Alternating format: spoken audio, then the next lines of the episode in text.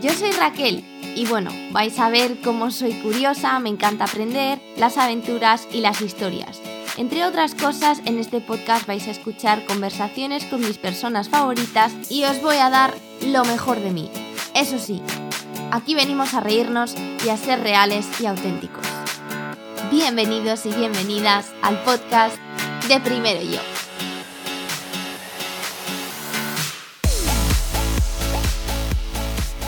Hola mis pequeños aguacates, qué feliz estoy de teneros aquí conmigo otro día más en Primero Yo y hoy vamos a hablar de las expectativas. Es una palabra un poco larga, pero lo que llevan consigo es todavía más largo.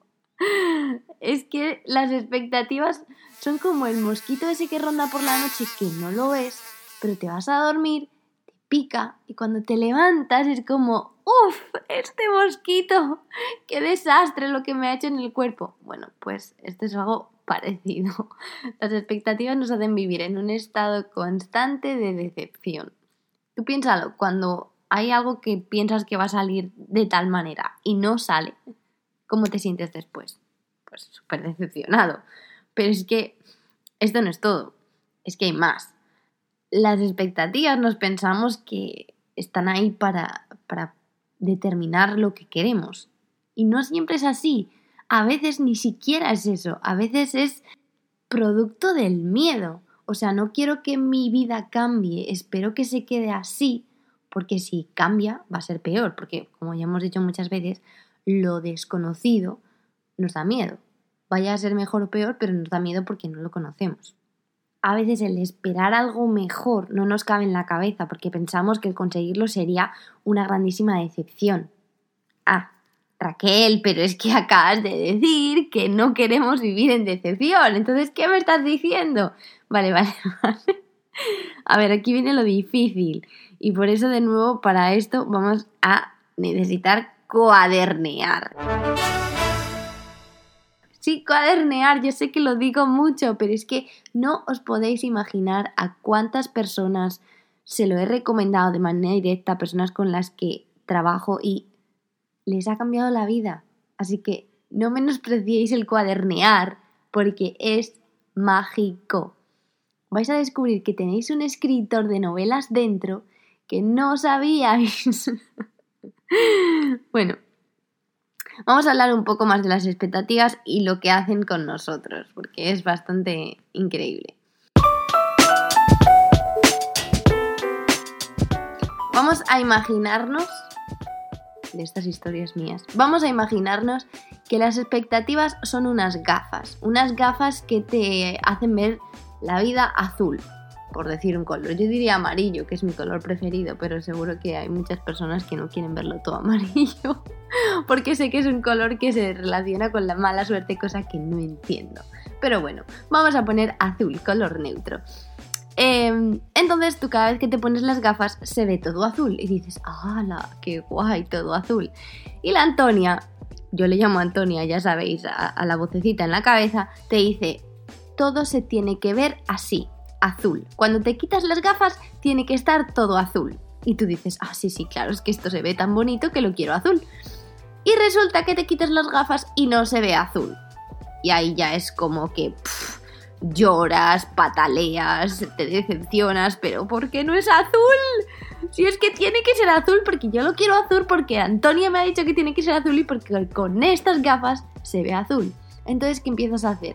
Te empiezas a enfadar porque la vida no es azul. Y empiezas a decir, bueno, pues si la vida no se vuelve azul, yo la vuelvo azul. Empiezas a pintar las cosas azul, empiezas a comprarle ropa azul a otras personas para que se vean azules. Pero la vida quiere ser azul. No, eres tú el que estás queriendo que todo sea azul. Son tus expectativas de que todo sea azul y estás intentando que todo el mundo, sin entender por qué tiene que ser azul, porque nadie lo entiende, nadie se ha puesto esas gafas antes, quieran que la vida sea azul también. Ahora, calla un momento a tu Antonia, que es la que quiere que tengas el control constantemente para que no estés en peligro, y dite, a ver, ¿de quién es el problema aquí? Mío. O sea, no es de nadie más, soy yo la que tiene una expectativa o una imagen de la realidad que no es la que es. Entonces, ¿me dejan las expectativas ver la vida como es? No. Y tanto para bien como para mal, las expectativas vienen de nuestra limitada conciencia, tanto muy altas como muy bajas. Por ejemplo, una expectativa muy alta podría ser, quiero que mi novio me toque la cabeza todos los días hasta que me quede dormida. ¿Es realista? No. Es tener una expectativa que hace que, si tu novio no lo hace, ya es el peor novio del mundo. Y no quiere decir que no lo puedas desear, se lo puedes comunicar, pero no creer que la realidad tiene que ser esa porque esté en tu cabeza y para ti eso es un novio perfecto. No sé si te estás dando cuenta de que esa imagen preconcebida de lo que es un novio perfecto te va a acabar dañando la imagen que tienes de tu propio novio y va a dañar a tu pareja y a tu relación. Y por otra parte están las expectativas muy bajas, de no creerse suficiente, de no creer que se puede conseguir más. Por ejemplo, cuando nos conformamos con un trabajo cualquiera porque no nos creemos merecedores del que realmente queremos realizar. Aclaremos esto. Si tú no te crees que puedes conseguir ese trabajo de tus sueños y esperas quedarte con el que tienes para siempre, tu expectativa es que tu vida no cambie y te mantengas con este trabajo de ahora, porque tu limitación, tu conciencia, no te permite ver que te mereces más y que puedes conseguirlo si le pones trabajo y empeño. Entonces las expectativas no nos hacen ningún bien, ni para arriba ni para abajo. En el mayor campo, por llamarlo de alguna manera, que esto se hace muy claro es con las parejas. Porque claro, ¿qué pasa? Puedo tener una expectativa alta, ah, es que mi pareja me tiene que acariciar todos los días hasta que me quede dormida porque a mí me gusta dormirme así. Good luck. Habrá días que, pues, si te lo haga, si tú se lo has dicho, y habrá días que no, porque pues esté muy cansado. Y luego está la expectativa baja, de lo que me merezco es lo que tengo. Entonces ahí la vida no nos deja ver más allá y caemos en el mismo tipo de personas constantemente porque pensamos que hasta ahí es hasta donde nos merecemos y ya. Vamos a mirar más a fondo a ver cómo podemos cuadernear estas expectativas. Yo las divido en tres para hacerme la vida más fácil. Las, divido en expectativas de vida, expectativas hacia otros y expectativas hacia mí misma. Y aquí hay que ser claro o clara. Sabes que el escribir es escribir como si nadie lo fuera a leer y ser honesto o honesta conmigo mismo cuando escribo. 100% la verdad, lo que pienso, lo que me sale de la cabeza sin filtro. Entonces, vamos a ser claros, ¿qué estoy esperando de la vida, de otros o de mí mismo?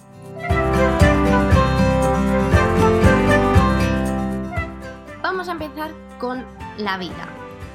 No confundamos expectativas con objetivos. Podemos tener objetivos, obviamente, metas. Ponte metas, vea por ellas, sé paciente y constante. Disfruta del proceso porque cuando llegues a la meta te vas a dar cuenta de que no es tan disfrutable como pensabas y de lo único que se puede disfrutar es del proceso. Pero elimina expectativas. Tienes que confiar en que las cosas van a ir como deben ir para lo que necesitas. Porque recuerda que ni siquiera nosotros somos capaces de saber qué es lo que necesitamos en muchas ocasiones. Como ya he dicho y repito, muchos de nosotros y nosotras tenemos el problema de no saber reconocer lo que nos merecemos. Creemos que nos merecemos mucho menos. Entonces, la vida te va a ir poniendo, y lo vais a ver, si sois capaces de analizar, vais a ir viendo cómo la vida os va poniendo más de lo mismo cuando os negáis a abrir los ojos ante algo, ¿no? Entonces, confiad en que, bueno, ahora me ha llegado esto y voy hacia otra cosa, pero todo va a ir bien, porque donde estoy ahora mismo es donde tengo que estar y lo que tengo es lo que necesito.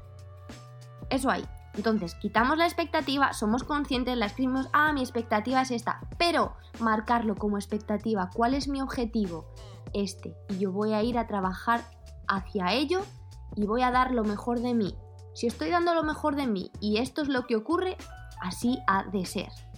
Esto no quiere decir no ser ambicioso, para nada, porque ser ambicioso es precisamente eso, tener la meta y trabajar hacia ella, pero no frustrarse porque la vida no te da las cosas como y cuando las quieres. Te vas a evitar muchos problemas y muchos disgustos, créeme. Ahora, el que más problema nos suele dar, las expectativas hacia otros. es un gran problema entre parejas y te voy a explicar por qué. Vamos a poner un ejemplo. Yo tengo la expectativa de que hoy mi marido me haga la cena. No que yo tenga marido, pero me pongo en una situación. no la hace. Entonces yo me enfado porque llego a casa y está viendo la tele y no me ha hecho la cena. Y es como... Mm, pero vamos a ver, ¿cuánto tiempo hace que me conoces y sabes que los martes estoy muy cansada y no me has hecho la cena? Se lo echas en cara. Le echas en cara que le has hecho la cena el día anterior y él no te la hace a ti.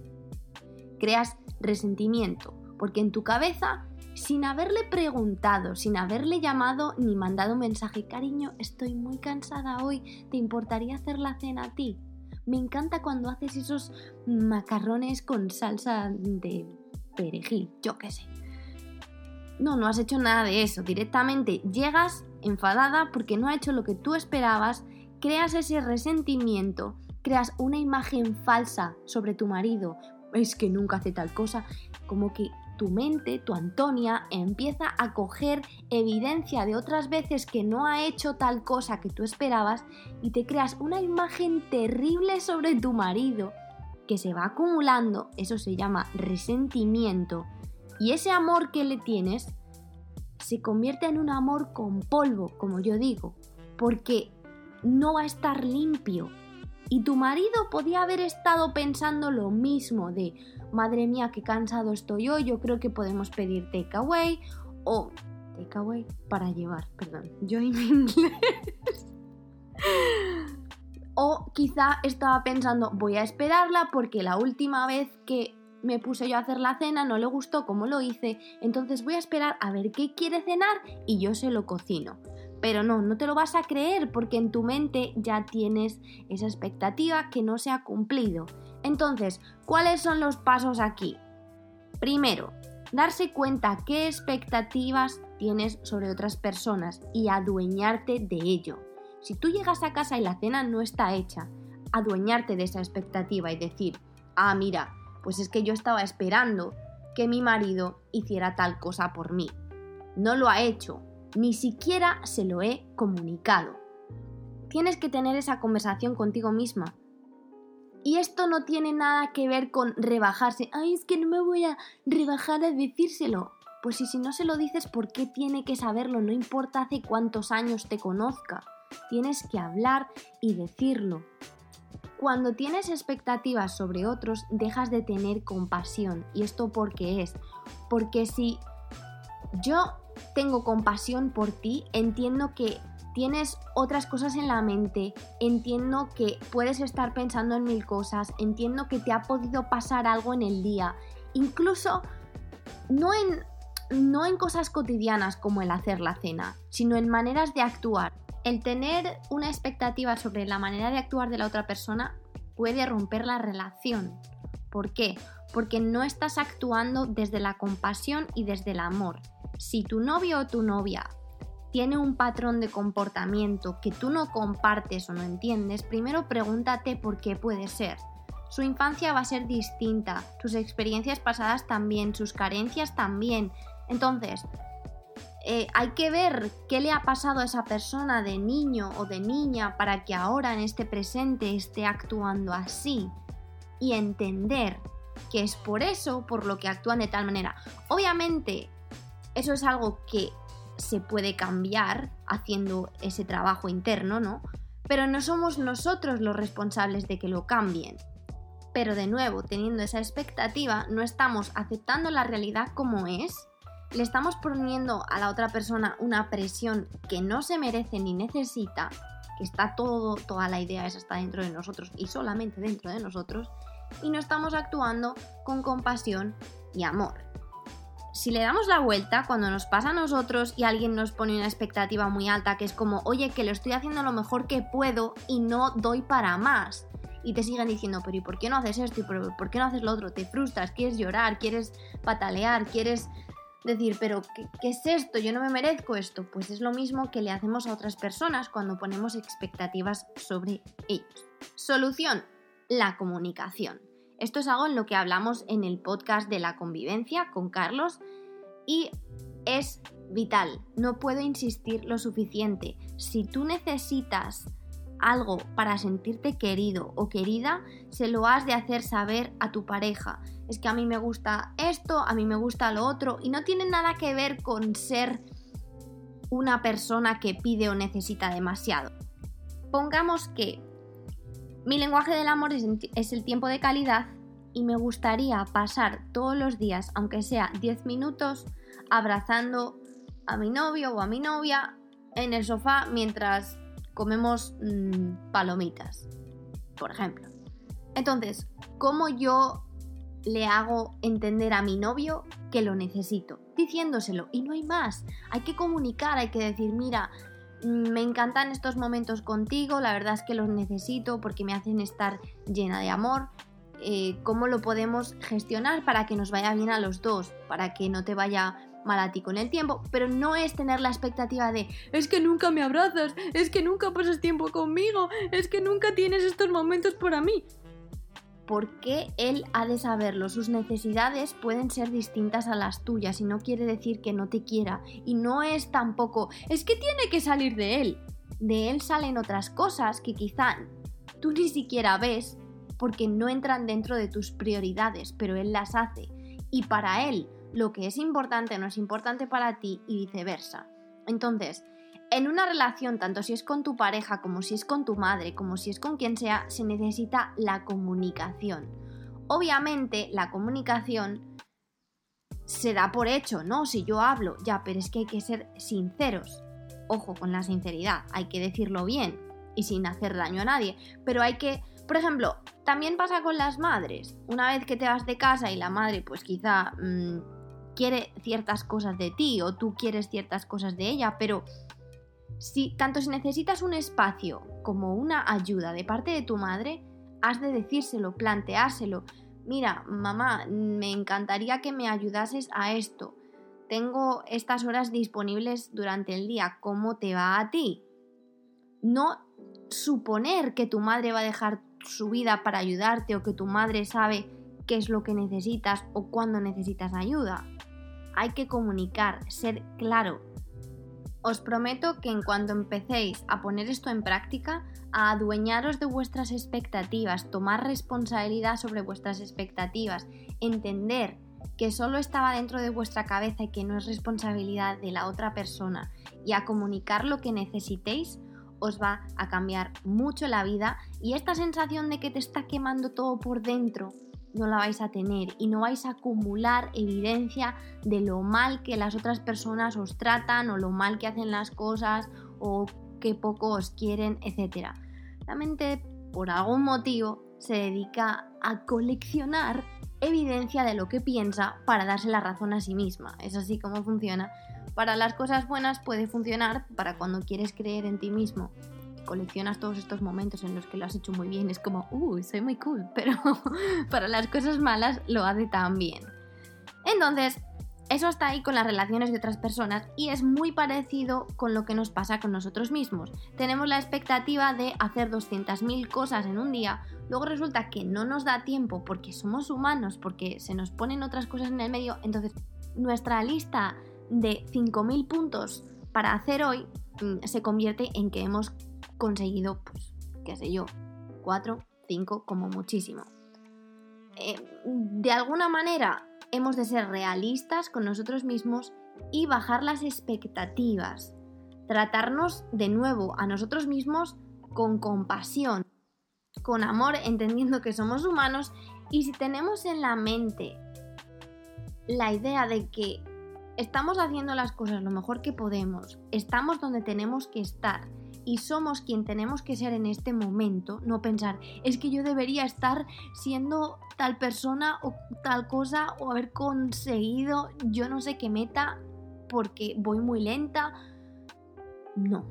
En el mundo del crecimiento personal esto pasa muchísimo. El querer estar constantemente donde no estamos y eso no es crecimiento personal. El crecimiento personal es entender que estamos donde tenemos que estar y que cada día somos mejor que ayer.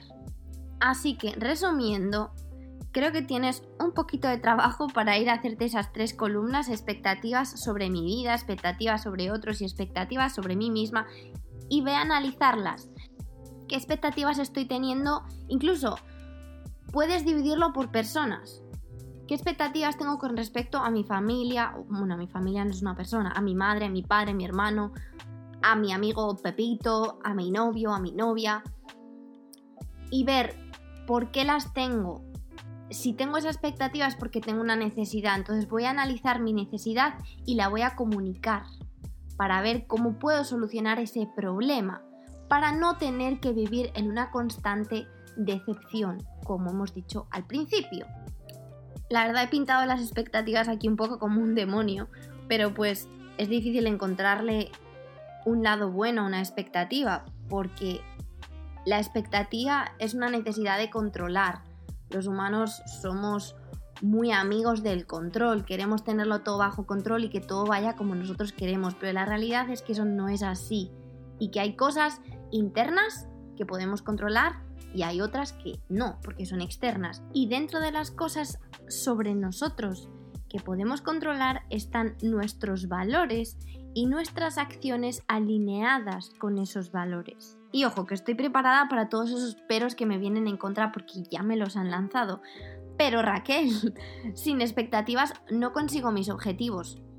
Vale, vamos a plantearnos que algo estamos haciendo mal, porque no es la expectativa la que te hace seguir caminando hacia ese objetivo, es el por qué empezaste. Si tú tienes una meta clara y tienes los pasos pequeñitos a tomar para llegar a esa meta, la expectativa no sirve para nada. Son las ganas y la constancia, el tomar pasos pequeños cada día, sin darse por vencido, porque hay una razón que es más grande que tú y vas hacia esa razón, no hay expectativa. Y para con otras personas es lo mismo. No, Raquel, pero es que si no tengo expectativas en mi pareja, él va a dejar de hacer cosas porque le salgan de dentro. Incorrecto.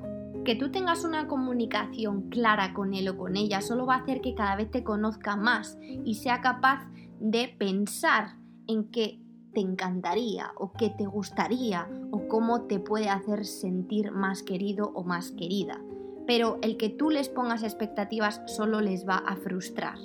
Así que olvídate de que la expectativa les mantiene caminando, por así decirlo. Eso no es verdad. Casi al contrario, cuando tú sientes que todo lo que haces por la otra persona nunca es suficiente porque no tienes capacidad de leer la mente básicamente, pues es como, vale, me rindo porque todo lo que hago no sirve para nada.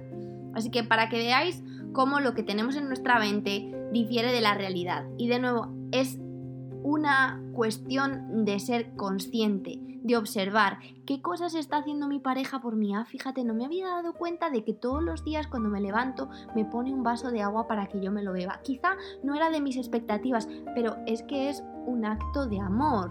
Que para ti quizá no tenga tanta importancia, no lo sé, pero él lo está haciendo o ella lo está haciendo. Entonces, observar, entender, actuar desde la compasión y desde el amor. Yo no puedo insistir más en esto y yo creo que les hemos dado unas cuantas vueltas a las expectativas y que ya queda claro, pero si tenéis más dudas o si tenéis más peros, no dudéis en escribirme un mensaje por Instagram, que ya la mayoría de los que estáis aquí escuchándome todos me seguís y me comentáis cosas, así que yo estoy abierta a abrir debate, incluso si tenéis preguntas, hacer un podcast sobre vuestras preguntas.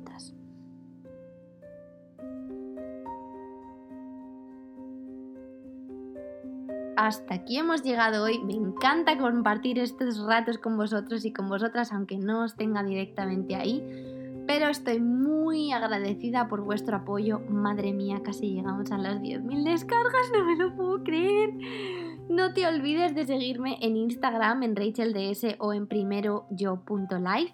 Y si quieres ayudarme de verdad para que pueda seguir creando contenido como este, ve a dejarme una valoración y una reseña Creo que en Apple Podcast es mucho más fácil que en cualquier otra plataforma, así que te lo agradecería enormemente. Y de nuevo como acto de amor por los demás, si crees que a alguien se puede beneficiar de este episodio, compártelo con ellos o con ellas, porque cuando tú aprendes, el mundo aprende. Cuando tú mejoras, el mundo mejora. Y cuando tú te quieres, el mundo te quiere más.